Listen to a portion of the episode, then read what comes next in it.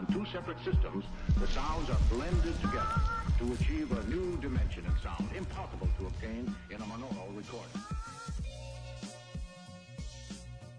Bienvenidos todos una vez más a Emprendimiento sin tapujo, el podcast en donde hablamos sin filtro y sin pelos en la lengua de negocios, de emprendimiento, de pasión y de grandes historias. El invitado del día de hoy es una de las personas que considero que más impacto y más valor nos puede traer a todos los que estamos aquí en medio de toda la transformación acelerada que está viviendo la economía y pues en general todo el comercio en los últimos años y más aún, como dije, con toda esa coyuntura. El invitado también es un ultra experto en growth hacking, en ciencia de datos, en pauta y anuncios pagos e incluso es una de las personas que más ha investigado y desarrollado todo lo que tiene que ver con influencer marketing. Ha trabajado en grandes empresas multinacionales de tecnología y es una persona que de corazón admiro muchísimas. En pocas palabras, es el putas del marketing digital en Colombia, además de un gran parcero. David Dorrego, ¿qué tal estás? Bueno, muchas gracias por esa bienvenida y nada, buenas noches a todos los que nos escuchan, a todas las personas que van a escuchar este podcast. Buenos días, buenas tardes, a la hora que lo vayan a escuchar. Muchísimas gracias por la invitación. Bueno, David, o sea, tengo que decirte que para mí es literalmente un orgullo tenerte aquí porque sé que eres un gran referente, como dije en tu introducción. Y más allá de eso, eres una de las personas que más me ha impactado a mí en toda mi carrera. Porque bueno, pues todo hay que decirlo. Eh, yo a ti te conocí cuando tenía por ahí unos 15 años, hace unos 6 añitos por ahí. Y tú me abriste la visión de que existía el marketing digital, de que existían algoritmos y de que existían sistemas para comercializar productos. Y eso para mí fue como, o sea, un blow mind impresionante, ¿sabes? Pues, Aaron, ¿por dónde comenzamos? Yo creo que ha pasado tanto tiempo y, y creo que cada segundo nacen tantas cosas y nuevas formas de, de vender eh, que, o sea, es impresionante la cantidad de nuevas herramientas, nuevas plataformas, nuevos medios, nuevas redes sociales, cosas que nos permiten llevar una sola idea a la ejecución en cuestión de horas, incluso escalarla en días, en semanas y en un mes tener algo mucho más asentado. Entonces creo que es muy provechoso todo lo que está pasando ahorita mismo, um, más, más que todo con el tema del COVID. Eh, creo que se ha acelerado por 10, ¿sí? eh, la capacidad de hacer negocio, la capacidad de crear productos y servicios. Entonces creo que es un buen momento para emprender, un buen momento para crear. Totalmente cierto, David. Pero bueno, antes de empezar con los temas técnicos como tal, me gustaría preguntarte un poco acerca de tu historia y de que nos cuentes cómo fue esa transición de ser un adolescente, porque yo también pues sé que empezaste muy, muy pequeño y empezaste a cosechar grandes éxitos a una corta edad. Me gustaría que me contaras cómo fue esa transición de ser un adolescente, entre comillas, pues normal, a trabajar en una de las empresas más importantes de Latinoamérica y del mundo en general.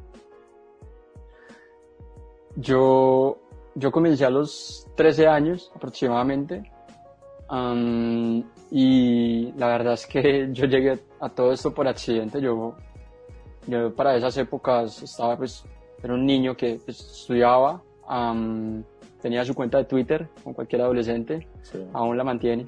Um, pero en esas épocas yo estaba eh, metido en los suburbios de lo que era la creación de memes, en lo que era la creación de contenido para entretener, para divertir eh, y para que los demás eh, lo compartieran, ¿no? Yo comencé creando contenidos en Twitter eh, y luego, más allá de esto, un día como cualquier otro, me dieron la posibilidad de crear contenido para una marca en especial. y pues yo para ese entonces no solamente estaba entonces creando contenido en Twitter, sino que estaba trabajando en otras cosas aparte de, de, mis estudios, en el, mis tiempos libres repartía volantes eh, para una discoteca en la ciudad de Medellín. Sí. Um, y estaba pues como sumergiéndome un poquito en el, en el, mundo del mercadeo, la publicidad, empezar a entender qué es marketing, qué son redes sociales, uh, etcétera. Y en paralelo pues llega una marca cualquier día y me dice, hey, tenemos un presupuesto para que digas esto en tu cuenta de Twitter. Yo ya tenía una audiencia eh, creada, ¿no? Um, y pues a mí me pareció muy raro, ¿no? Um, yo acepté la propuesta, le dije, ¿por qué no? Es que era lo único que podía perder, si no me pagaban, pues a la final terminaba borrando el trino. Sí, sí, sí. Pero, pero resultó siendo verdadero y desde que sucedió este acontecimiento, pues me di cuenta de que había una posibilidad de seguirlo haciendo y seguir replicándolo por 10. Entonces me, me di a la tarea de investigar un poco más de qué consistía todo esto y cuando eso no existía nada de lo que era término influenciador, influence marketing, nada de, de, de todo esto, um, que ahorita es una burbuja a punto de estallar, ¿no? Entonces eh, me di la posibilidad de, de, colaborar con distintas marcas desde entonces, de tocar la, las puertas de las agencias de publicidad, de mercado de comunicación, que para ese entonces eran muy, como lo llamamos hoy en día, BTL, eh, y pues tenían ese servicio muy, muy, muy, la verdad es que muy poco explorado, ¿sabes? Entonces, pero empezaste como, como un influencer, ¿sí? O sea, no, no fue que, no, no fue al revés, no fue que primero empezaste tu carrera de marketing y luego terminaste siendo influencer, sino que pues todo lo contrario, ¿no? Yo terminé creando memes y yo no lo llamaría como influenciador porque yo en ese tipo me divertía creando contenidos y a mí me parecía súper raro, ¿no? Me parecía súper forzado que una marca llegara y de momento llegara y dijera es que tu audiencia se parece mucho a lo que nosotros queremos pautar, que es un contenido de música, pero pasa algo muy divertido y es que luego de que sucedió esta, esta, esta, esta colaboración, en la marca, a la empresa, a la, discoteca a la cual yo estaba entregando volantes, eh, luego me ofrece la posibilidad de yo administrarle sus redes sociales. Y para ese tiempo entonces yo no sabía qué era administrar sus redes sociales. ¿De qué año estamos hablando ahí más o menos, David? Uy, aproximadamente 2008, 2009, más o menos. Eh... Total, o sea, no estaba esa burbuja que tú dices que, que hoy en día existe del community management, o sea, eso era un, una cosa súper remota por allá que uno veía de lejos, ¿no?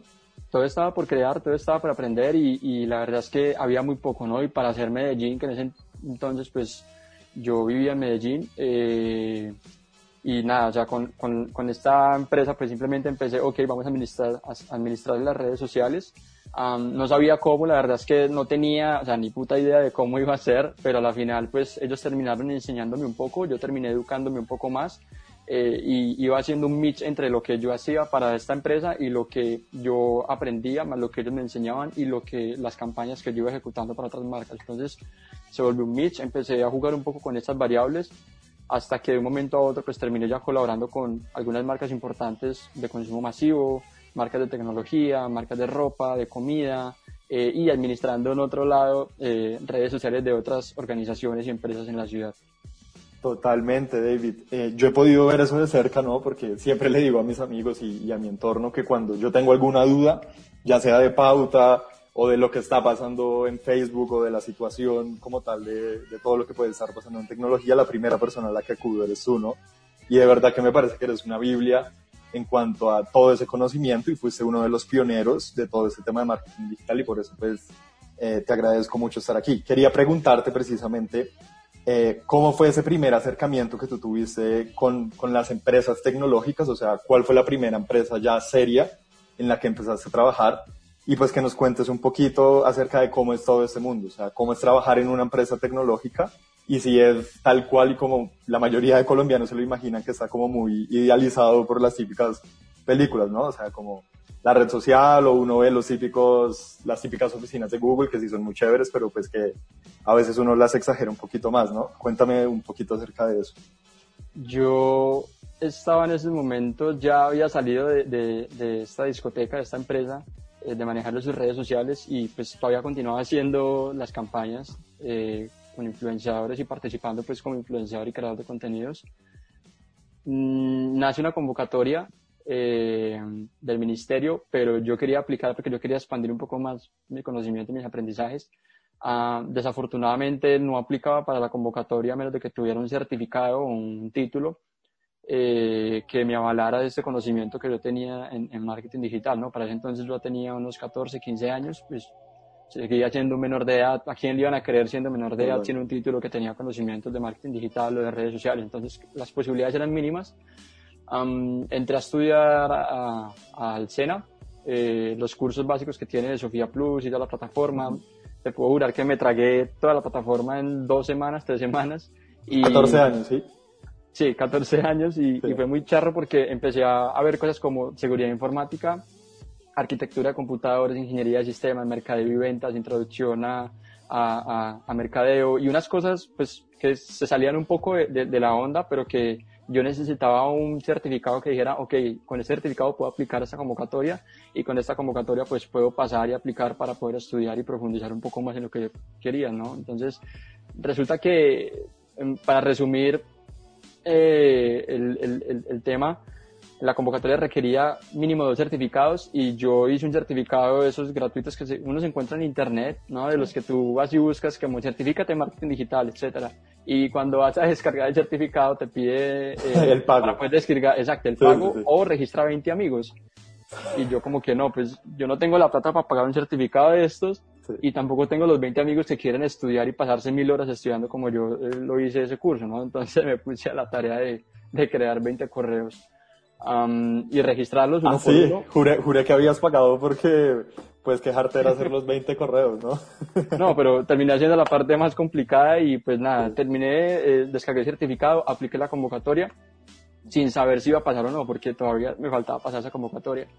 Pasamos la convocatoria y cuando llego al aula de clase me doy cuenta que pues, eh, fui uno de los 5.000 en todo el país que quedó seleccionado y ni siquiera era mayor de edad esto fue un diplomado en, en, publicidad digital y contenidos convergentes publicitarios, para ese entonces dictado por el Politécnico Gran Colombiano y el Ministerio TIC.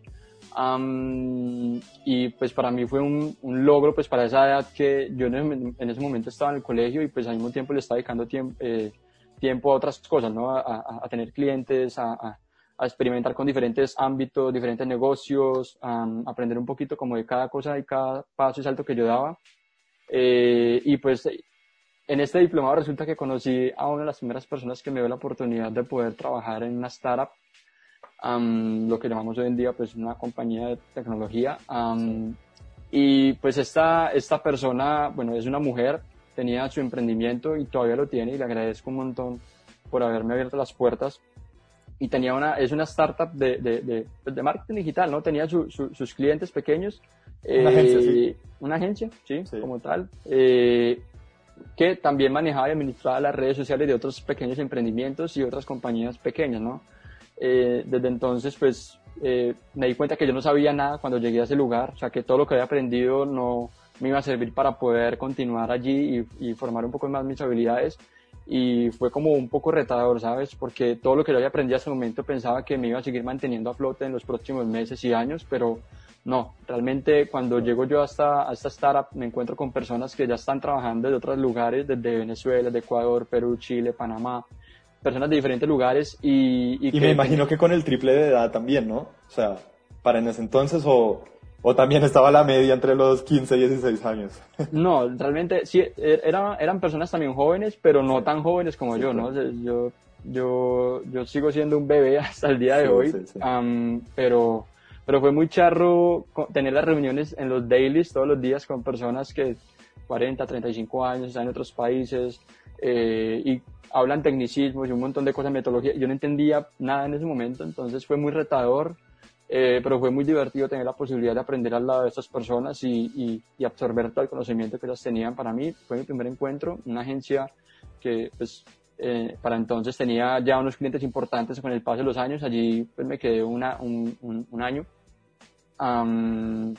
y aprendí las bases, ¿no? Digamos que como ella y yo estudiamos en el mismo diplomado, entonces a partir de ahí como que venga, vamos a aplicar todo lo que aprendimos acá, nos lo llevamos para la agencia, lo aplicamos a nuestros clientes eh, y nada, ser pioneros en la ciudad también con lo que hacíamos. Entonces ese fue como el primer encuentro que yo tuve con, con, una compañía de tecnología y lo que se sentía simplemente empezar a lo que eran los suburbios del trabajo remoto o el teletrabajo, trabajar desde la casa porque no teníamos una oficina cada uno trabajaba de su casa, eh, manejaba su tiempo, manejaba, pues teníamos unas herramientas que nos brindaba la, compañía, pero era, era, muy, era muy, muy gratificante ver cómo los proyectos se hacían a una velocidad tan rápida, ¿no? Entonces tenías que moverte rápido y aprender a, a, a moverte en ese entorno. Claro, David, y o sea, considero un punto muy, muy importante lo que dices de ser autodidacta, ¿no? Porque a la final, pues como tú dices, no tenías un título y no sé si incluso a día de hoy lo tienes o no, pero todo lo que has aprendido es a base de cursos, conocimiento, libros. Entonces, ¿cómo puede hacer alguien si hoy en día, pues, en, medio de tanta saturación de cursos por aquí, cursos por allá, vende humos, eh, cómo uno se puede formar realmente si quiere aprender un poco de marketing digital para formarse en, en todos esos temas y impulsar sus propios negocios?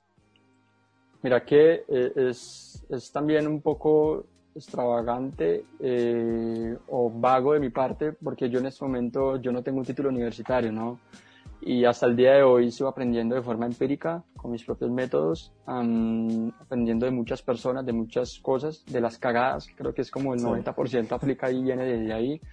Y, y, sin tener un título, no solamente he podido mm, ayudarle a otras personas a crecer sus negocios, sino también dar la oportunidad a otras personas que a, a esa edad querían aprender, ¿no? Y, y, querían darse la oportunidad de entender cómo funcionaban las redes sociales, eh, entonces, más allá de, enseñar o educar, también me ha gustado crear oportunidades de aprendizaje, ¿sabes? Y para ese entonces también ya eh, algunos colegios y universidades eh, me habían llamado para dictar un par de cursos, un par de charlas, asistir con, un profesor, pues acompañando a los estudiantes, a cómo era interactuar con ellos, a contarles un poco de tendencias, etcétera.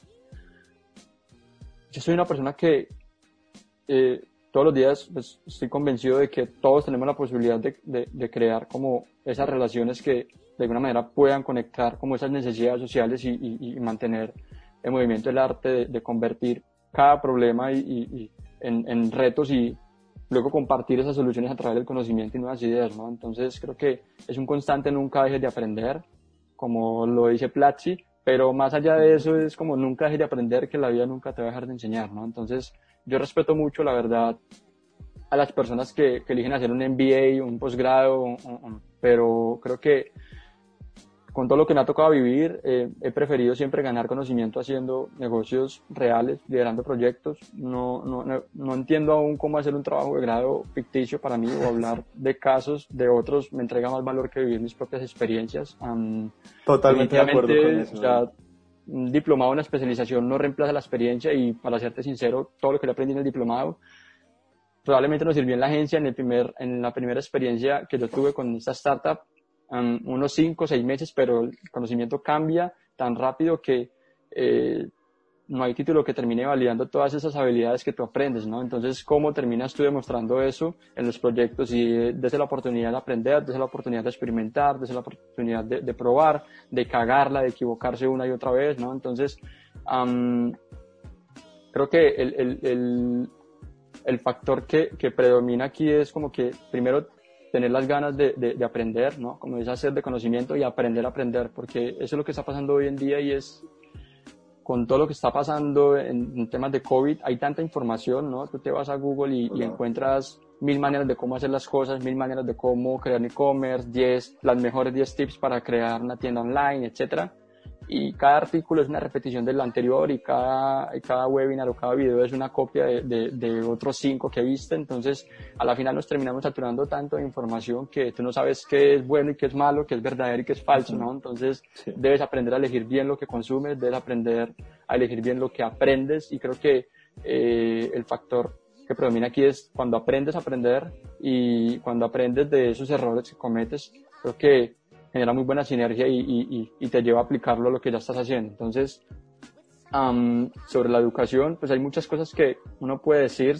Sí, es un debate de, de, horas, ¿no? Porque supongamos yo también, David, he tenido la oportunidad de vivir ambas cosas, ¿no? Yo he tenido la oportunidad de vivir tanto un título universitario y una carrera formal, por decirlo así, pero es completamente eh, lo que tú dices. O sea, a la final, en este mundo de los negocios, en este mundo del marketing, el 95%, si no es que más, se trata es de eso, ¿no? De la experiencia, de ejecutar un plan eh, y más que un plan, pues de llevarlo a la acción en, en testing, si estamos hablando de anuncios, en, en, como tú dices, cagarla con presupuesto y con plata que es de uno, pero así es que uno va aprendiendo porque, pues, como tú dices, la universidad a veces puede quedar un poco en, en lo teórico, a pesar de que, pues, pueden haber X o Y avances, pero nunca jamás va a ser la misma experiencia como, como tú lo dices, ¿no? Entonces me parece un punto súper importante y me llama mucho la atención, David, porque el primer curso que tú me recomendaste eh, fue el de Facebook Ads de, de Platzi y también se lo recomiendo a cualquier persona que quiera empezar porque, o sea, es muy, muy básico, ¿no? Pero precisamente es que así es que uno empieza, ¿no? Aquí ni tú, ni yo, ni absolutamente nadie llegó aprendido y pues me parece una muy buena opción. Quería preguntarte acerca de eso, David, ya como para entrar un poco en materia más técnica, por decirlo así. Eh, ¿Consideras tú que hoy en día para crecer una cuenta de negocio en Instagram, qué es más importante? tu estrategia orgánica o tu estrategia paga. Y a lo que me refiero con eso es que si es posible hoy en día hacer una marca 100% orgánica y puedes crecerla igual a que si lo haces con un plan de acción pautado.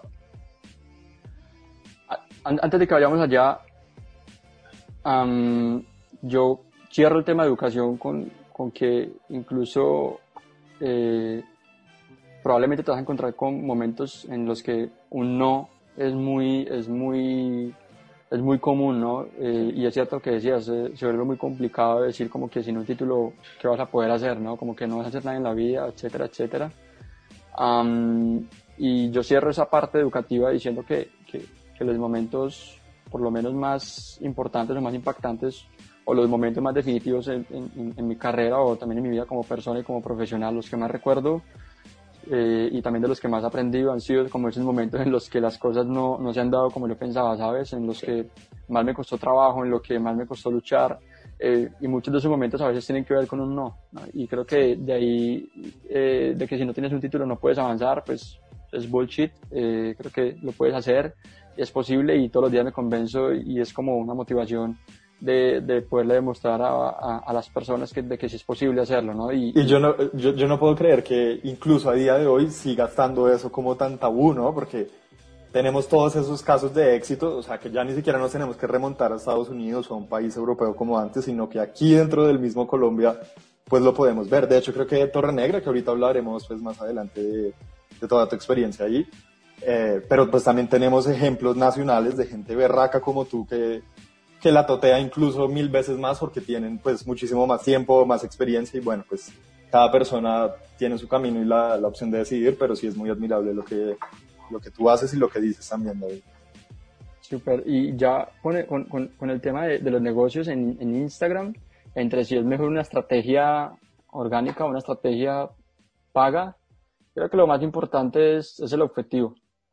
¿Sabes? No importa cuántas estrategias hagas, te idees, eh, planifiques, programes, no importa cuántas pautas y cuántos tipos de anuncios generes, no importa eh, de qué manera, si con un giveaway o, con un concurso eh, o con influenciadores o con los llamados spots en Instagram. no importa lo que hagas si no está guiado y si no está atado a un objetivo, ¿no? Y, y aquí empieza uno, es como que a pedalear y a pedalear y a decir como que, ok, ¿qué es lo que mejor me funciona? ¿Qué es lo que mejor me funciona?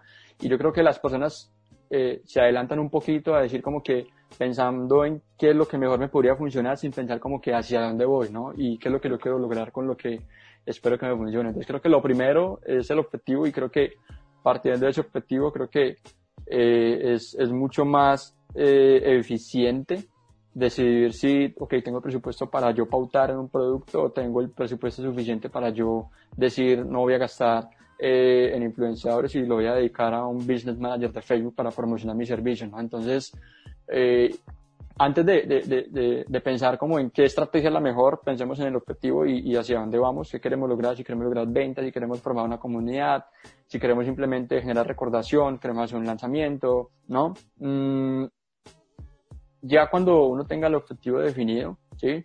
En función de ese objetivo y, qué es lo que uno se quiere lograr, pues hay muchas herramientas que, que te permiten eh, mantener esos objetivos a flote y crearlos, ¿no? Eh, los, los OKRs, um, um, hay otro que es los objetivos SMART, ¿no? Que funcionan mucho para las pymes, para las pequeñas y medianas empresas. Que eso es imprescindible, ¿no? O sea, que sean objetivos medibles, eh, accionables y, y, SMART, como tú lo dices. Y, y, y creo que luego de que uno, pues ya, cuando uno tiene fundamentado todos estos objetivos, ¿no? Uno puede empezar a, a pensar en cómo carajo hacemos para que estos objetivos se cumplan, ¿no? Una vez los tengamos definido. Eh, y no saltarnos las cosas, sino adelantarnos, porque después nos vamos a tener que volver y decir, ok, por no haber hecho esto, aquí la estoy cagando, ¿no? Entonces, por no tener una audiencia definida o por no entender como eh, lo que llaman en inbound marketing el, el, el, buyer persona, lo que se escucha hoy en día. Eh, entonces, hay muchas maneras de hacerlo, ¿no? Pero, pero siempre, siempre el objetivo. Ya luego de ahí, la puedes utilizar mil estrategias, desde pauta, desde estrategias de medios pagos, medios no pagos, pero ya cuando estás en, en estrategia, ya lo que te debes concentrar es en explorar, ¿sabes? Porque la estrategia que tú definas no es la que tú digas, ok, esto es lo que nos va a asegurar el éxito, esto es lo que nos va a permitir decir, ok, vamos, vendimos todo el producto al final del mes gracias a esta estrategia. No, a la final, al final del día uno dice, fue una mezcla de tantas cosas que hicimos, tantas cosas que probamos y tantas cosas que testeamos, entonces se vuelve un, un juego de, de, explorar y, ok, ¿qué tal si el día de hoy intentamos hacer una pauta, una campaña con influenciadores? ¿Qué tal si el día de hoy intentamos hacer un video? ¿Qué tal si el día de hoy intentamos hacer un artículo? ¿Qué tal si el día de hoy intentamos hacer un email? Entonces creo que en términos de estrategia, ya cuando llegas a ese punto, te centras más en explorar y en decir qué funciona y qué no funciona, y en probar y en cagarle, de equivocarse tantas veces como sea posible, que al final del día tú digas, ok, para yo llegar a tener eh, 10.000 clientes, necesito hacer A, B, C y D, ¿sí? Porque detrás de todas esas, esas determinaciones están todas las equivocaciones que ya cometiste, ¿no? Entonces creo que es darse la oportunidad de, de explorar de, y ejecutar como tantas estrategias como sea posible hasta que la que funcione um, la mantengas y pues la puedas seguir mejorando en el camino, ¿no? Entonces que creo que por lo menos en Instagram y creo que esto aplica también para todo tipo de plataformas y otros canales sociales. Me, me, llama muchísimo la atención lo que dices, porque como tú dices, es una mezcla de muchas estrategias y no una única fórmula ganadora la que te va a llevar eh, a, tu objetivo, ¿no? Que es como lo que muchas personas suelen pensar, que simplemente concentrarse y invertir en X o invertir en Y, pues ya van a tener el, el éxito asegurado y no es así. Sin embargo, eh, quiero preguntarte si tú consideras que se puede hacer una estrategia 100% orgánica, porque en lo, en lo personal, supongamos, David, con, con, mis marcas y con marcas también de muchas personas que he tenido la oportunidad también de manejar, me he dado cuenta que el reach orgánico de Instagram cada vez es menos. No sé si es mi impresión, pero pues podría decir que prácticamente lo tengo medido y que a medida de que va avanzando el tiempo cada vez es más limitado comparado con otras plataformas nuevas como TikTok, obviamente, o, o como muchas otras. Entonces, pues sí me gustaría que la gente entendiera la importancia que hay detrás de la pauta y que hay detrás hay una oportunidad de alcanzar a muchísimas personas con un bajo presupuesto. ¿Qué opinas al respecto? Si es posible, si se puede. Hay personas que comienzan un negocio en Instagram con cero pesos, ¿no? Um, pautando, ¿no? Porque igual cuando si hablamos de un producto, un servicio hay que invertirle, eso es otro, eso es otra historia, sí. eso es otro cuento. Pero cuando hablamos de pautas, totalmente de acuerdo y si se pueden, hay muchísimas maneras de, de, de hacerlo orgánico antes de llegar a, al punto de decir, ok, necesito pagar para yo poder realmente eh, estar vendiendo más, ¿no? Entonces, si es posible, um, he conocido personas que han sacado tiendas de ropa en cuestión de, de, un mes y pues que la terminan vendiendo a través de grupos de Facebook sin necesidad de invertir un solo peso en, en, en, anuncios. He conocido personas que los venden a través de grupos, personas que venden regalando prendas a influenciadores, personas que, sí, personas que han probado y que han testeado um, todas estas estrategias de las que hablábamos hace un momento eh, y que no, porque muchas veces no contamos con, con, con, el presupuesto suficiente para yo decir, ok, es que necesito un millón de pesos al mes para yo realmente estar vendiendo más, para yo promover mi negocio, ¿no? Y si uno quiere más dinero, si uno quiere más ingresos, pero para tener esos ingresos necesitas invertir eh, en lo que estás vendiendo, lo que estás intentando ofrecer, pues como que al inicio no cuaja tan bien, pero muchas veces va a ser necesario según el producto, el servicio, en el campo en el que te muevas, ¿no? Y para llegar a eso, eh, debemos de entender cómo se mueve Instagram y, y, es que cuando tú te vas a Instagram hay muchas formas de hacerlo. Eh, Instagram tiene hoy eh, cuatro formas de hacerlo y son cuatro tipos de cuentas. Entonces tenemos la cuenta personal, tenemos la cuenta privada, tenemos una cuenta de empresa, tenemos una cuenta de creador, tenemos eh, una cuenta que es, creo que incluso que es normal, la, la, primera la que uno crea y que no, no es ni privada, ni de creador, sí. ni de negocio. Entonces hay muchísimas posibilidades, pero cuando tú te vas y exploras con cada una de estas cuentas, lo que yo me he dado cuenta es que el algoritmo bueno, y primero no es un solo algoritmo, son varios algoritmos, entonces creo que no es como que el día de hoy eh, nos, vamos, nos, vayamos a concentrar eh, en cómo vamos a hackear el algoritmo, ¿no? Porque todos los días está cambiando constantemente y me causa risa a veces porque es que las marcas a veces se levantan una mañana y dicen, ok, ¿cómo amaneció el algoritmo? ¿Sí? Sin pensar, ok, ¿cómo amanecieron las personas? ¿No? ¿Cómo amaneció la comunidad? Entonces, creo que nos esforzamos demasiado en cómo hackear algoritmos sin pensar en, en, en la comunidad y hacia allá va lo primero, ¿no? En función del tipo de cuenta que uno tenga en Instagram, eh, uno empieza a construir a partir de ahí. Y es que la visibilidad y el algoritmo y todo lo que uno haga en Instagram funciona basado en el tipo de cuenta que uno tenga, ¿no? Entonces, eh, algunas cuentas de negocio incluso les funciona mejor tener sus cuentas privadas que tener sus cuentas de negocio, otras cuentas les funciona incluso mucho mejor no tener ninguna de las anteriores y tener una cuenta normal.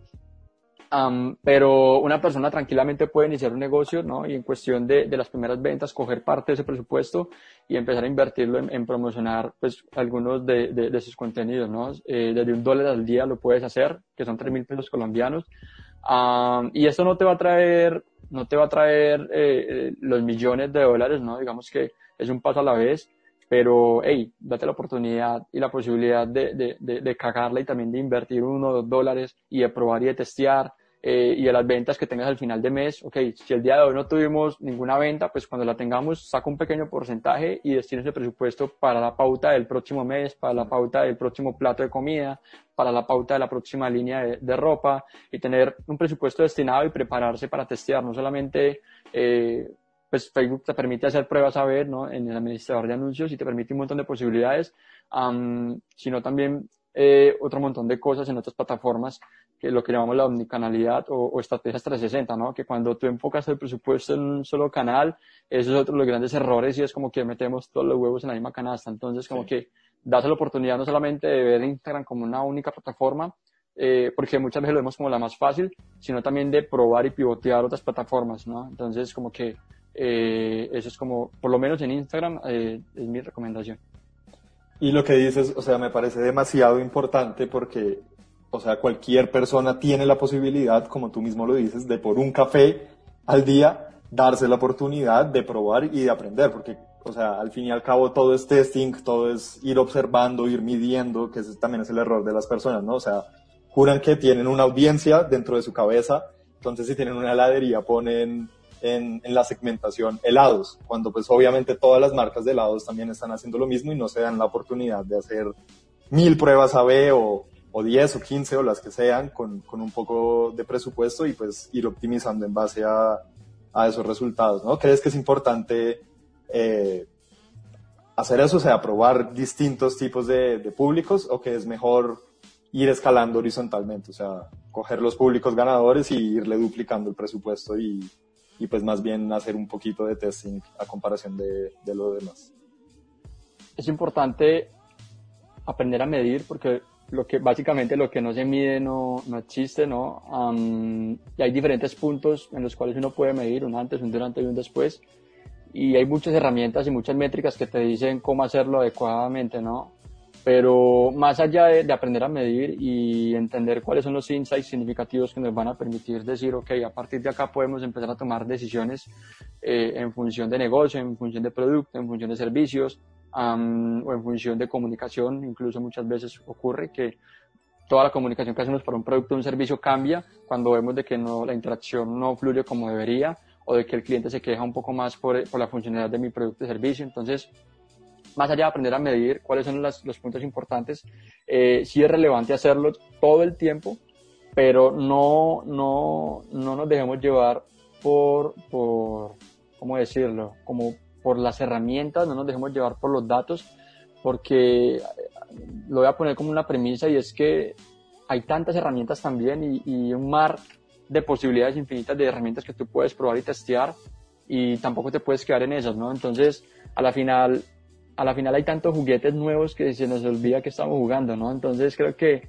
eh, y, por el lado de los datos, estamos tan, estamos tan ligados como al hecho de que es que si no tengo más seguidores, entonces no soy exitoso, es que si no tengo tantas ventas o no tengo tantos, eh, tanta audiencia de, de, tal ciudad, o si no tengo tantos comentarios o tantos shares, ¿no?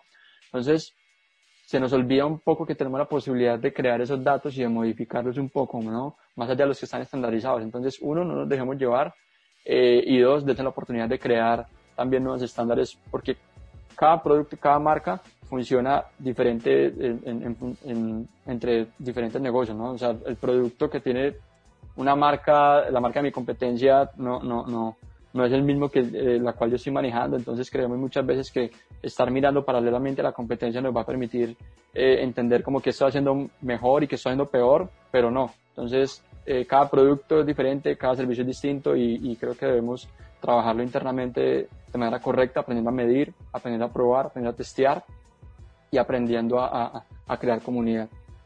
Wow, David, o sea, ese es un tema que da para horas, ¿no? Sobre todo, pues tú que eres un, un experto, o sea, la gente tiene muchísimo por aprender, pero sí, pues yo creo que los dos estamos de acuerdo en que hay muchas posibilidades, como tú dices, si uno tiene un objetivo claro y, y bueno, pues hay muchas alternativas para uno probar. Ya también pues para pasar de tema, David, y, y no quedarnos anclados solamente en SEM, eh, a mí me gustaría preguntarte, ¿qué es lo que tú ves? O sea, ¿cómo se van a comportar estas redes sociales después de la pandemia? Porque pues es un hecho de que todo lo que ya estaba pasando en términos de aceleración, se aceleró 10 veces más rápido y a pesar de que pues, podía ser un poco previsible, como que pues toda esta automatización y bueno, eh, inteligencia artificial, lo que ya sabemos de marketing digital, como que todo se aceleró a un ritmo impresionante. ¿Cómo crees que va a ser el mundo de los negocios después de esta pandemia y si crees que va a ser muy diferente a lo que era antes? Va a ser un mundo lleno de realidad virtual, realidad aumentada, um, e-commerce, y contenido creado por eh, lo que estamos viendo hoy en día, eh, los famosos robots, pero eh, antes de llegar hasta allá, creo que por lo menos lo que está haciendo hoy en día Facebook, Instagram y todas las redes sociales, con todo lo que está pasando es que están empezando a sacar un montón de contenido educativo para que las personas aprovechen ese contenido y se eduquen, se fortalezcan en cada uno de los negocios, cada, todo lo que hacen. Entonces, presten mucha atención en, todo lo que publican. Hay, hay gran cantidad de recursos que son gratuitos, ¿sí? Antes de irse a pagar por un curso especializado, titulado y certificado, miren por lo que es gratis. Eh, Google tiene demasiados, Facebook tiene demasiados, Twitter tiene demasiados, tiene escuelas de publicidad, todo lo que es Blueprint, todo lo que es eh, la escuela de, de, Flight School de, de, Twitter, todo lo que es Google, ¿no? Es que, exacto, hay un montón de cosas que le permiten a uno eh, potencializar esas, esa parte a nivel de, negocio pero sí, va a ser un, va a ser un mundo totalmente lleno de e-commerce, ¿sabes? Eh, ahorita, ahorita, con todas las herramientas que está lanzando Instagram, la capacidad que tiene de poder lanzar un, botón de compra, un botón de pago, ¿sí? Y que la persona tenga la posibilidad de poder pagar dentro de la red social sin, sin poder salir, es algo espectacular, ¿no? Porque nos quita mucho ese estigma y el miedo de, que, que, tienen algunas personas de comprar online, ¿no? desde una persona que tiene miedo de comprar un vuelo por internet con su tarjeta de débito o crédito, eh, hasta la persona que paga contra entrega pidiendo un pedido por Rappi, ¿no? Entonces, eh, va a ser un mundo lleno de e-commerce eh, y creo que se va a acelerar un montón el número de, de, negocios que van a implementar esta, esta, este sistema y ya que lo dices, David, eh, para que no se me olvide, o sea, pusiste un tema muy interesante que es todo esto de los pagos eh, internos dentro de Facebook, dentro de Instagram. ¿Tú crees que en un país como Colombia esto sí va a ser posible o que nos va a llegar también súper retrasado? Porque me acabo de acordar que supongamos Instagram Shopping, yo y muchísimo, o sea, muchísimos amigos que teníamos esa funcionalidad, de la nada se desapareció y todos quedamos como, ¿qué carajos pasó aquí? ¿Sí? O sea, a no ser que seas un partner o algo así, o sea, cuéntanos bien cómo es esa historia y qué pasó ahí con ese tema y si crees que lo de los pagos va a ser igual o, o en qué estamos atrasados. El problema de los pagos y, y de que haya más posibilidades de, de, de, pago en Colombia es el mismo que tienen los influenciadores hoy en día, ¿no? El tema de regulación y es que, eh, de nuevo, que una persona natural pueda tener ingresos y saltarse a la o, saltarse a muchas entidades, ¿no? es, es por un lado peligroso y por otro lado disruptivo, pero que en algún lado se tienen que encontrar ambas partes y converger en un, en, un sentido en el que, ok, pongámonos de acuerdo, pero básicamente algunas de las razones por las cuales no han llegado como casi que todas las funcionalidades de pagos dentro de Colombia es debido a regulaciones eh, y es que pues para ser sincero, cuántas personas no están vendiendo a través de redes sociales, ¿no? Hay muchas personas que están vendiendo a través de Instagram, hay muchas personas que están vendiendo a través de Facebook, a través de WhatsApp, ¿no? y parte de que, de que esto se mantenga bajo control requiere de que, ok, vamos primero por las compañías que más están vendiendo y vamos bajando un poco hacia las compañías que no están vendiendo tanto, pero que vamos a ayudarles eh, a vender con esas herramientas. Eh, entonces llega la asociación de, de, partners que tiene Facebook, que Facebook tiene diferentes socios, ¿sí? en los cuales tú puedes volverte una marca asociada de Facebook. Eh, y pues puedes acceder a todo este tipo de funcionalidades, testear nuevos productos, nuevos servicios que tiene la compañía o la plataforma para ti, para que lo apliquen en tus negocios, pero cada, casi que todas estas funciones son graduales, ¿no? Se activan con el paso del tiempo y a medida de que eh, también el público lo demande, ¿no? Entonces, eh, también por el otro lado está como la premisa de, ok, ¿qué pasa cuando estas compras, estas ventas son lo suficientemente fraudulentas, no? Si nos quejamos hoy en día de que un, un pedido en Rappi me llegó lo suficientemente destruido mal, o que un pedido en X o Y plataforma no me llegó como yo quería, como yo esperaba, ¿qué podemos esperar cuando se masifique, cuando se dé la posibilidad de que se haga en Instagram, en Facebook, ¿no? darle un poco de control, llevar esa calidad. Entonces creo que ahorita más que todo es asegurarse de que todo esté bajo control, que las compañías que tengan acceso a estas funcionalidades sean las compañías que realmente estén ofreciendo un producto de valor, de calidad, certificado, ¿sí? Eh, y que no estén engañando a los consumidores, porque ese es otro punto muy importante y es como que quién nos está certificando de que lo que nos está vendiendo eh, no, no, es fraudulento. Exacto. entonces, como que no me van a robar, etcétera. Y ahí, porque si no, entonces, ¿quién responde? Facebook, pues probablemente tú lo puedas denunciar, pero pues no te va a responder por todo el dinero y, parte de asegurarse de eso requiere un trabajo y un esfuerzo inmenso, brutal, pero ya ahorita, por lo menos en Estados Unidos, se está implementando la, la, la identificación de perfil tras perfil, eh, con pasaportes, con identificación fiscal, con eh, con los papeles fiscales de compañías que aseguran que realmente la empresa existe, que la persona que está detrás de una cuenta vendiendo lo puede hacer y que también los operadores logísticos puedan conectar fácilmente cada uno de esas entregas, esos envíos que venden, ¿no? Porque no es solamente que se active la función, no es solamente que se regule, es también que cuál es la, la, capacidad que tienen ahorita las compañías de logística para poder suplir con cada uno de, de, de, de todos estos pedidos, ¿no? Que en, dado el caso de que, supongamos que casi hipotético el día de mañana se habilita la función, ¿no? Y que todo el mundo comienza a vender, ¿no? Entonces todo el mundo comienza a enviar por entrega, pero entrega colapsa.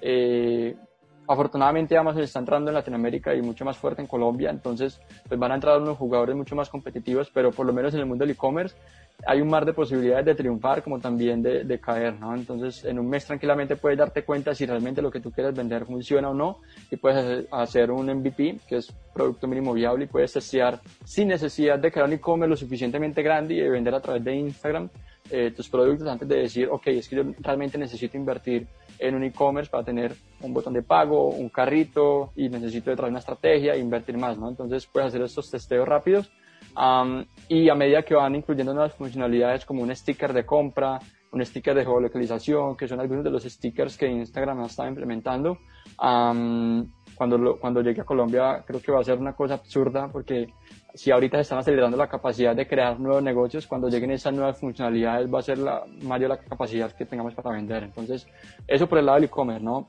Increíble. Y por el lado de, de, de la realidad virtual y, y realidad aumentada, también es lo mismo, ¿no? va a llegar un punto en el que ya luego se va a saturar el mundo del e-commerce, que va a tener que pasar al tema de la realidad virtual. Entonces, imagínate que te pongas unos, eh, eh, los Oculus, ¿no? Las gafas, y puedas simplemente entrar a una tienda, un negocio a comprar o un centro comercial. Ya hemos visto muchos centros comerciales que se están virtualizando y... Eso te iba a decir. muchas campañas de marcas también muy grandes, ¿no?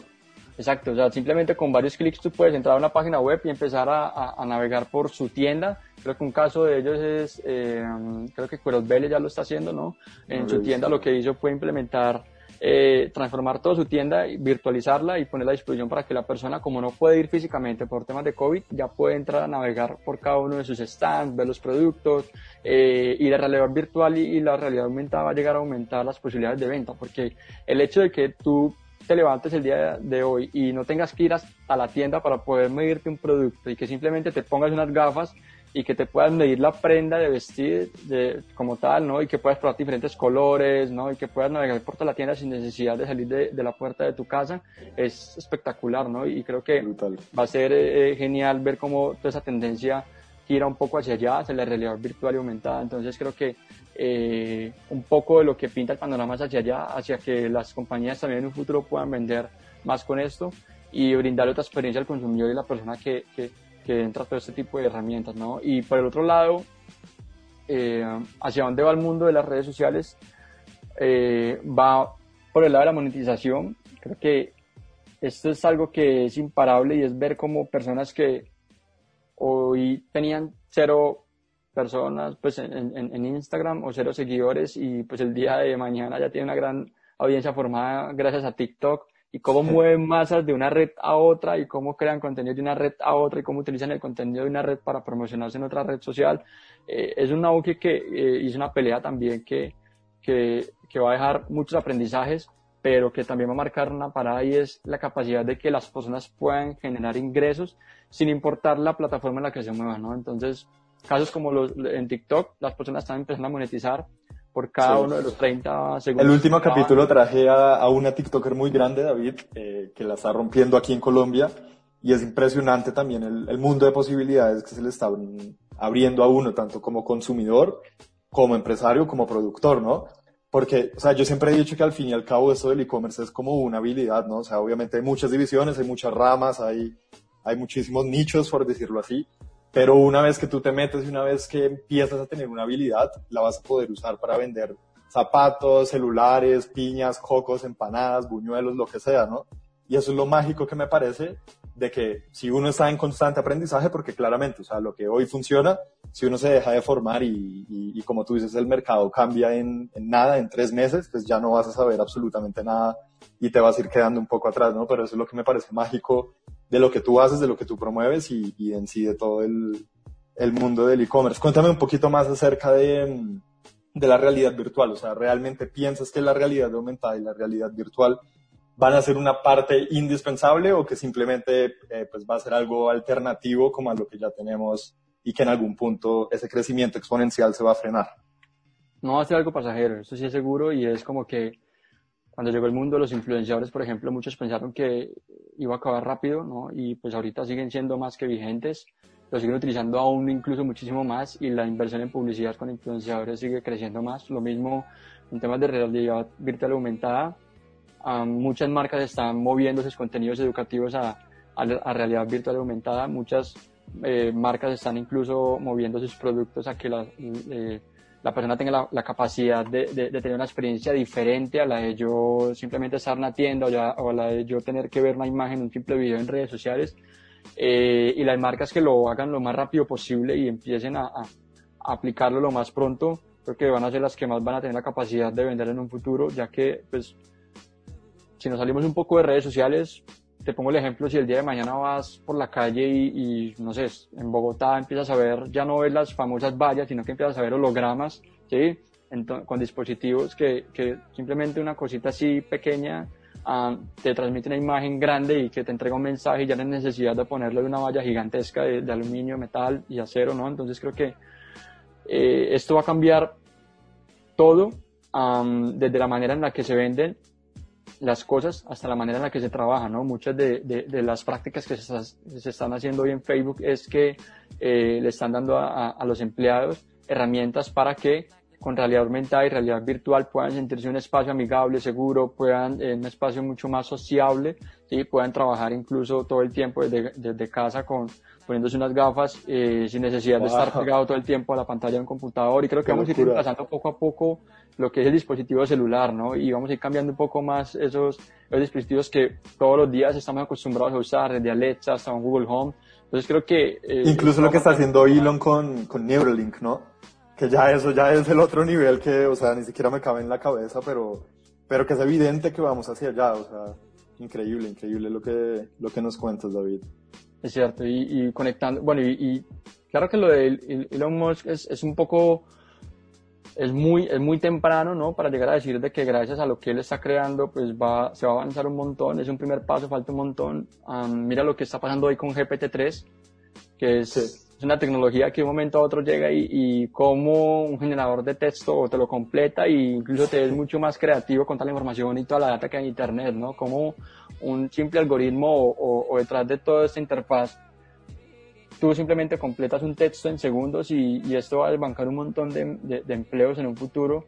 Eh, entonces creo que cosas como esas son, son prácticas o, o, herramientas y tecnologías que debemos estar preparados para que cuando lleguen de manera mucho más abrupta, no nos caiga, no nos explote como una granada en la cara, sino que ya la tengamos mucho más adaptada y ya sepamos utilizarla de la mejor manera, ¿no? Entonces, ¿Podrías explicar súper breve, David, hay un segundito, qué es lo de Neuralink y qué es eh, la otra dinámica que nos estabas comentando para que pues absolutamente todas las personas que de pronto no lo sepan lo tengan bastante presente? Bueno, digamos que, bueno, no soy, no soy experto en, en, en, en inteligencia artificial, ¿no? Pero básicamente lo que Neuralink hace es que con un dispositivo en tu cabeza, um, ¿no? Pues a pocos centímetros del cráneo, ¿sí?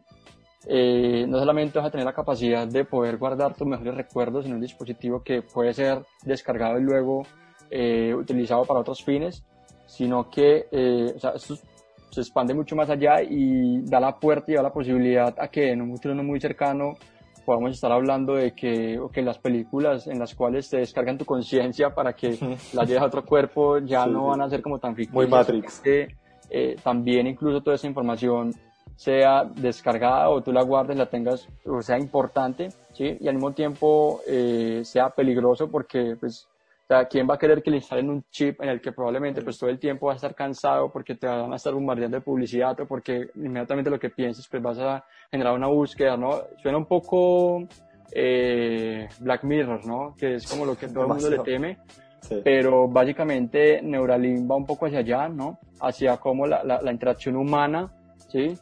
Eh, juega un poco con, con, la inteligencia artificial y cómo eh, toda esa inteligencia impulsada por datos ¿sí? nos ayuda a pensar de manera mucho más correcta, de ejercer mejores acciones, de tener mejores hábitos, um, de tener un, unos mejores, como llamarlo así, recuerdos, ¿no? Pero um, eso por un lado, ¿y cuál era lo otro aparte de Neuralink?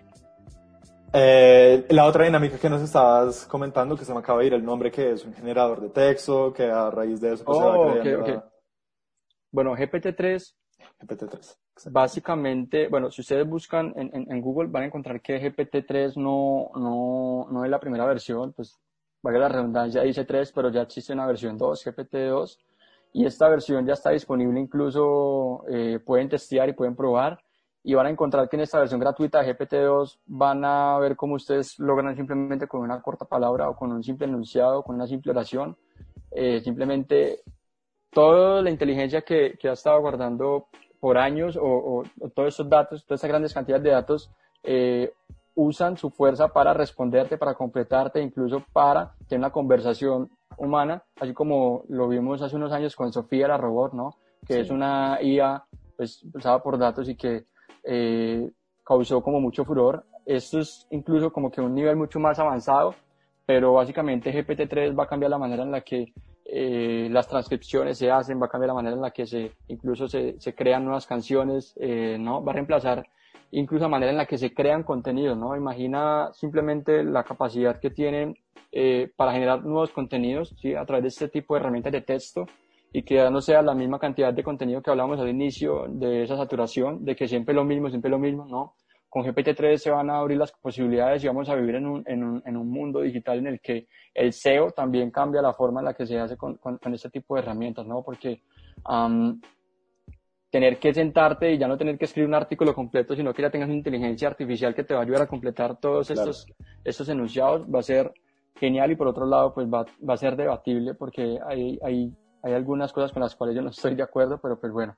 Es que eso, no, o sea, por un lado se siente muy Black Mirror, pero por el otro lado cuando escuchas a hombres como Elon, que obviamente tienen una capacidad eh, impresionante y mucho más allá de lo que cualquiera de nosotros podría pensarlo, porque tiene una manera ya de ver los negocios y de entenderlos, pues muy superior, pero te logran convencer de que puede ser algo muy, muy beneficioso y yo también soy partidario y soy eh, pues muy en pro y, y, en, y, en, ventaja de esto porque siento que, como lo dice, no, no solamente es para vender, para bombardearte de publicidad, sino que también va a tener una gran eh, sostenibilidad para todas esas personas que tienen enfermedades mentales o, o, personas que incluso tienen fallas cerebrales y demás. Y, o sea, me explota la cabeza, David, pero gracias por, por contarnos eso. Y bueno, o sea, esto daría para un podcast nuevo, ¿no? Pero quiero seguir eh, ya con, con, un último tema como para ir cerrando, David, porque, bueno, pues actualmente estás trabajando en Torre, que para los que no sepan, eh, pues es toda la empresa de Alex Torre Negra, el Shark, que muchas personas lo conocen por ser el Shark de, de Shark Tank, valga la redundancia, pero que es una de las mentes más brillantes que ha dado este país y, y, bueno, yo tengo la oportunidad de conocer a Santi Jaramillo, que también fue una de las personas que, que me metió en todo ese mundo y me parece impresionante lo que estás haciendo tú y lo que están haciendo ellos con respecto al trabajo remoto. Cuéntanos un poquito acerca de qué es lo que están haciendo y por qué ustedes conciben que el trabajo remoto es el futuro. Bueno, um, buena pregunta, decir como qué estamos haciendo. Realmente creo que la respuesta adecuada es que en Torre estamos cambiando el mundo, ¿sabes?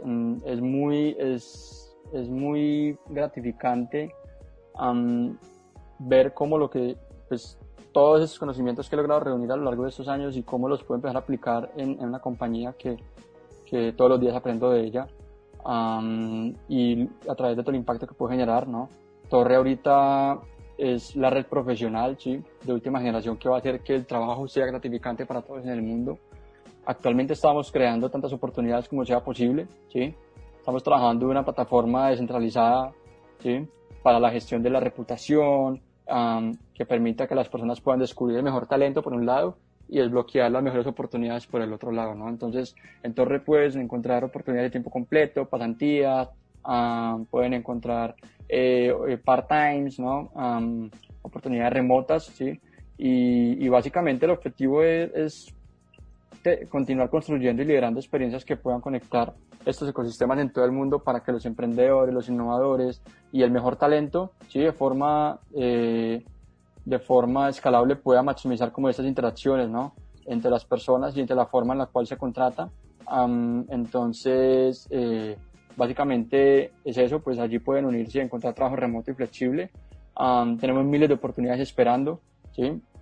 A que pues, las personas que estén escuchando esto puedan aplicar por ellas.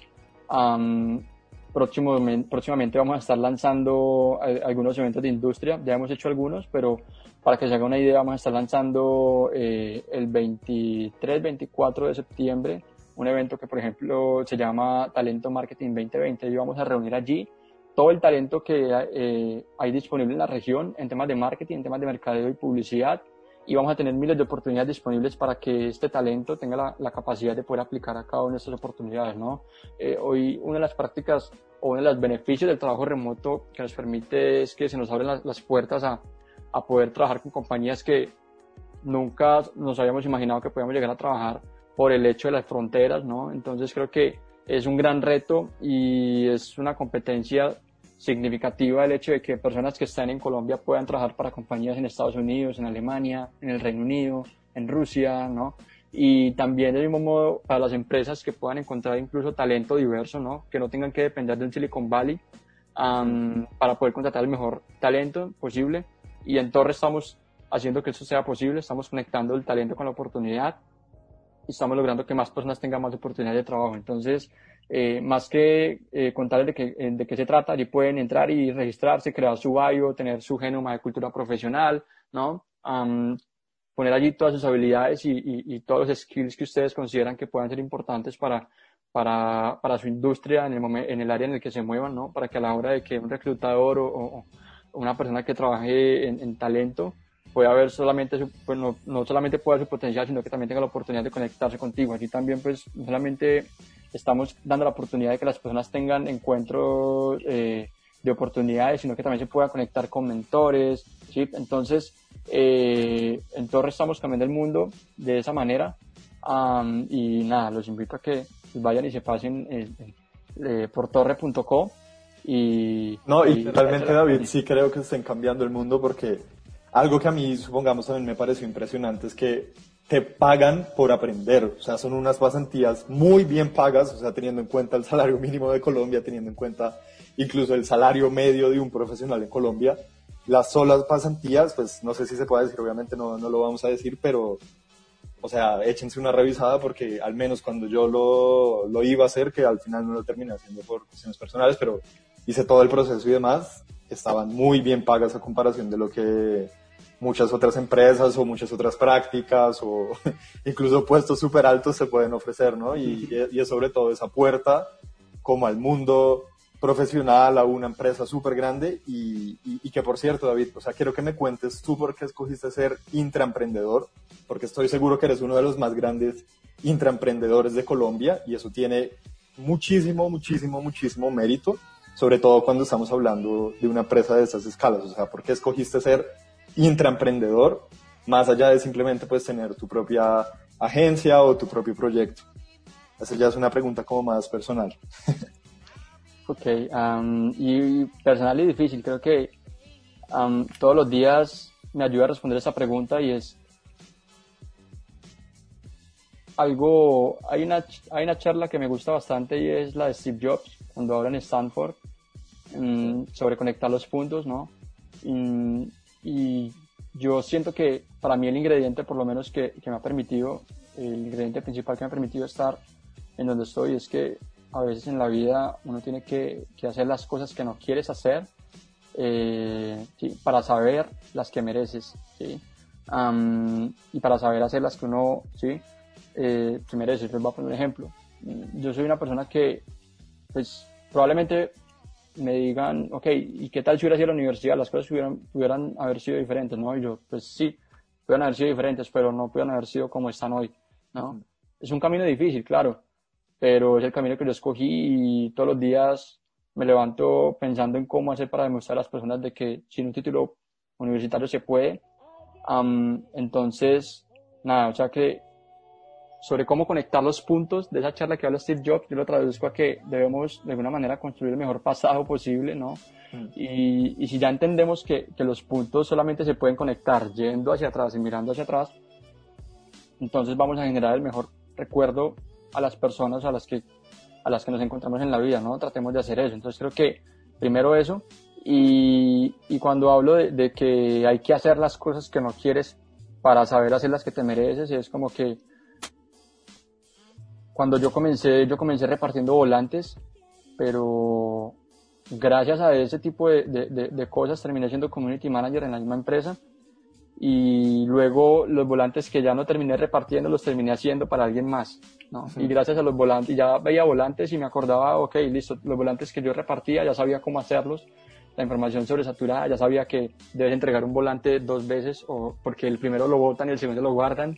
Entonces, gracias a las cosas que muchas veces no nos gusta hacer, en un futuro es totalmente significativo, impactante y la forma en la que tú lo puedes llegar a conectar es abrupta, ¿no? Entonces, eh, primero es como que no quedarse en, en, algo que eh, te guste hacer, algo que te apasione, porque a las personas creo que muchas, de, muchas veces nos cuesta encontrar lo que nos apasiona. Algunos lo encuentran en el camino, otros pues de entrada, y es muy bueno cuando lo encuentran de entrada, ¿no? Pero también es muy frustrante no encontrar como esa pasión en el camino y no saber qué le gusta, ¿no? Entonces uno hace un montón de cosas y a mí me ha pasado bastante porque yo soy una persona que he tenido que pasar por diferentes situaciones, de las más fáciles hasta las más difíciles de tener que salir a vender a la calle cosas, hasta tener que, eh, tener que hacer fiestas de cumpleaños, ¿no? Cosas que te reten y cosas que, que no tengan absolutamente nada que ver con lo que tú quieres, con lo que tú esperas, pero que te dejan la enseñanza y que te dejan el know-how, ¿sí? Para que cuando lo tengas que hacer para, para ti mismo, ya lo sepas cómo hacer, ¿no? Es, es, te voy a poner un ejemplo, si el día de mañana yo, yo te diga, ok, Aaron, mm, yo te voy a contratar para que pintes mi casa, pero tú me dices, ok, yo no sé pintar una casa, pero yo te voy a enseñar a pintar una casa. Y tú dices, no, pero pues yo soy marquetero y yo no debo por qué estar aprendiendo estas cosas, ¿no? No tiene nada que ver y a pesar de que es buen pago, pues, o a pesar de que no tiene nada que ver, pues no, no voy a hacer algo que no me guste. Y muchas veces eso que no nos gusta hacer, está, en, eso que no nos gusta hacer está la clave, ¿no? Entonces, pero que, ok, a la final del día aprendiste a pintar y pintaste para alguien más, pero el día de mañana cuando te toque pintar tu propio apartamento, eh, ya vas a saber cómo hacerlo. Y esto es una premisa, pero aplico esto todos los días en otras cosas, entonces constantemente eh, miro películas, constantemente hago cosas que no requieren eh, o que no dependan del, del ámbito digital, ¿sí? entonces creo que eh, parte de eso es algo que te permite ser mucho más flexible y entender de que tienes un mar de posibilidades y que tienes muchas cosas que hacer en esta vida y que debes aprovechar las oportunidades, ¿no? Entonces creo que una cosa es que, que, uno ame lo que uno hace y que te paguen por eso, ¿no? por amar lo que haces, pero es completamente distinto y diferente a, a, que tú ames que te paguen por lo que haces, ¿no? Entonces uno termina haciendo de todo y a la vez nada. Entonces creo que, que, que es importante. Y que además, además David, hoy en día pues se está haciendo como esa tendencia fast food de emprender, ¿no? O sea, ahorita, bueno, pues que menos mal es una tendencia positiva y por supuesto, o sea, todo el mundo está invitado a hacerlo y, y, bueno, pues es muy válido probar, pero pienso que esa tendencia que, que, pasó de ser en Colombia, supongamos, a querer ser narco, a querer ser emprendedor porque sí, o bueno, pues antes era futbolista, ahora es como ser emprendedor, ¿no?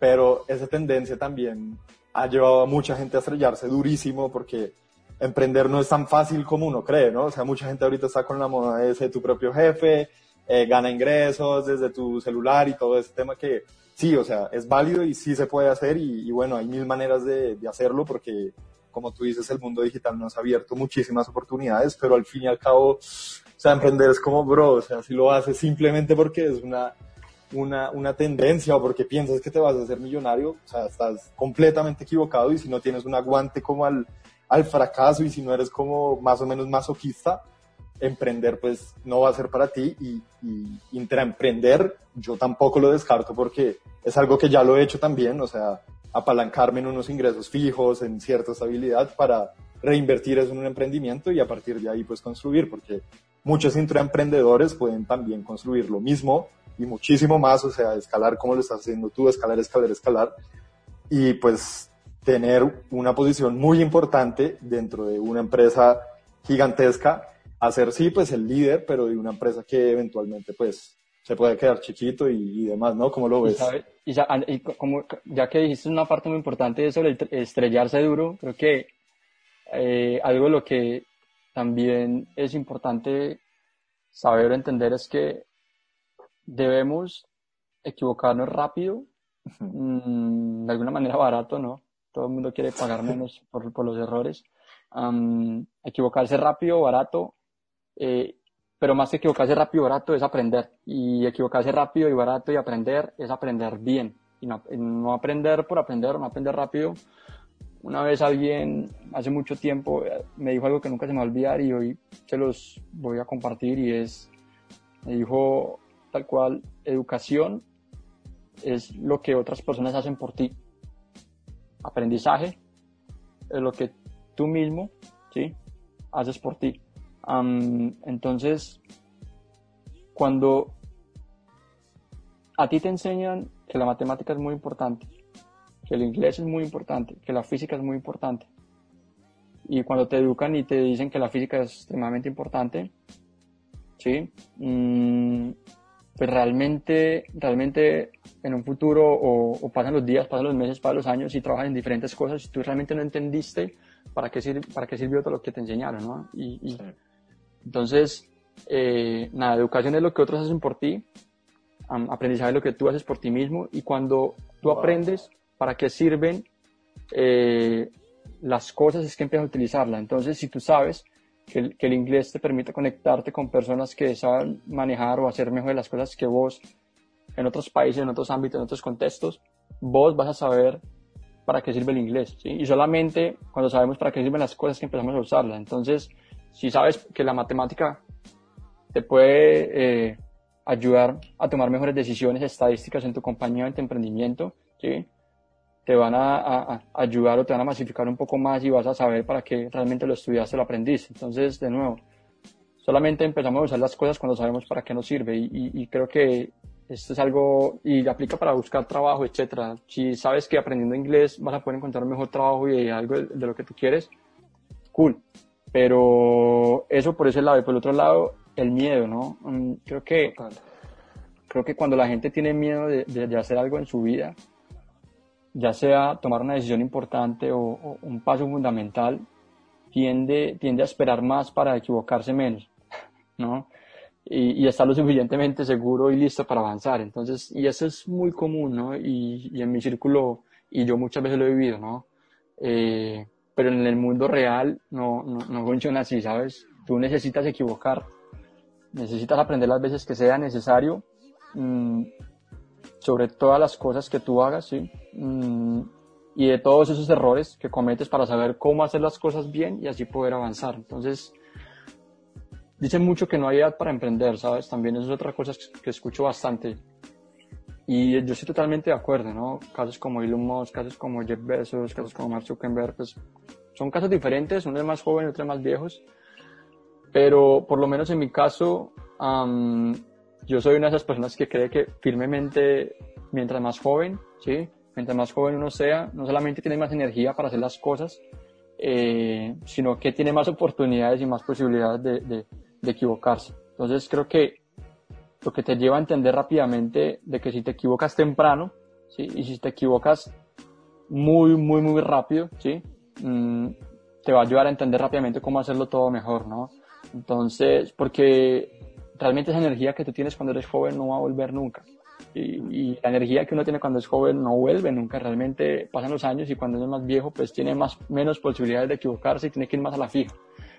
Entonces, eh, nada, tienes que, que equivocarte rápido, barato, aprender, saberlo cómo hacer, porque es que también mientras más viejo seas, de nuevo, tendrás que ser más seguro, ¿no? Y, y, Total. Más seguro de todos los pasos que uno da, de las decisiones que uno toma, y es allí donde todas esas e, equivocaciones que, que uno hizo en el pasado toman valor, y donde todas esas decisiones que uno en una vida pasada toman fuerza, ¿no?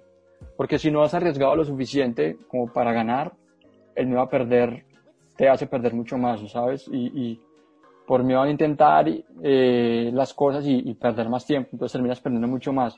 Mm, realmente... Increíble, David, o sea, e-, eso que dices es, es brutal, o sea, y, mira que viniendo de una persona como tú, siempre, o sea, como todas las personas que estoy trayendo y todas las personas que han impactado fuertemente en mi vida y en mi carrera y en mis amistades y demás, siempre, o sea, las, las personas exitosas siempre tienen eso en común, o sea, que no tienen miedo, o sea, tienen miedo, pero van un paso más allá y lo hacen así tengan miedo, ¿no?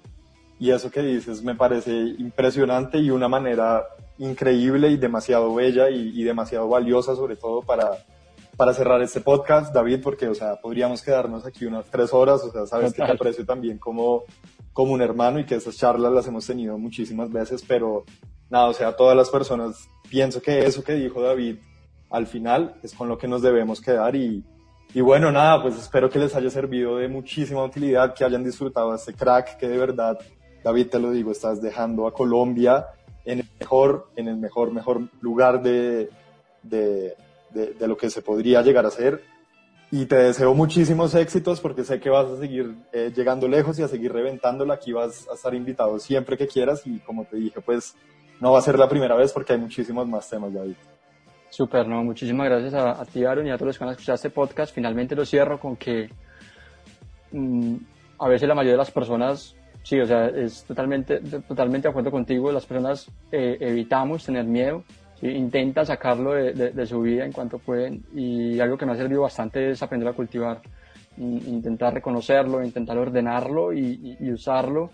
Eh, así es como he sobrevivido todo este tiempo y así es como sigo viviendo mi vida y observando, escuchando los miedos, utilizándolos a, mi favor, siempre como un soporte de seguridad. Creo que el miedo finalmente, y para cerrar, es, es algo que, que, más allá de sentirlo, más allá de tenerlo, es algo que tú tienes que agarrarlo, moldearlo y convertirlo como en un arma de combate, ¿no? Entonces creo que eh, no hay mejor descripción para cuando te digan un no o por tener un miedo a que te digan no es convertir ese no en una nueva oportunidad, ¿no? Coge esa N y conviértelo en una, ok, nueva, y la O, oportunidad, y dale la vuelta a las cosas, inténtalo una vez más, tantas veces como sea posible, fracasa, equivócate, cágala, ¿sí? Pero aprende, aprende bien, aprende a caer bien, como de costumbre es un placer para que ya sabe cómo levantarse, entonces, muchísimas gracias, eh, Aaron, por la invitación, y pues nada, nos vemos en una próxima.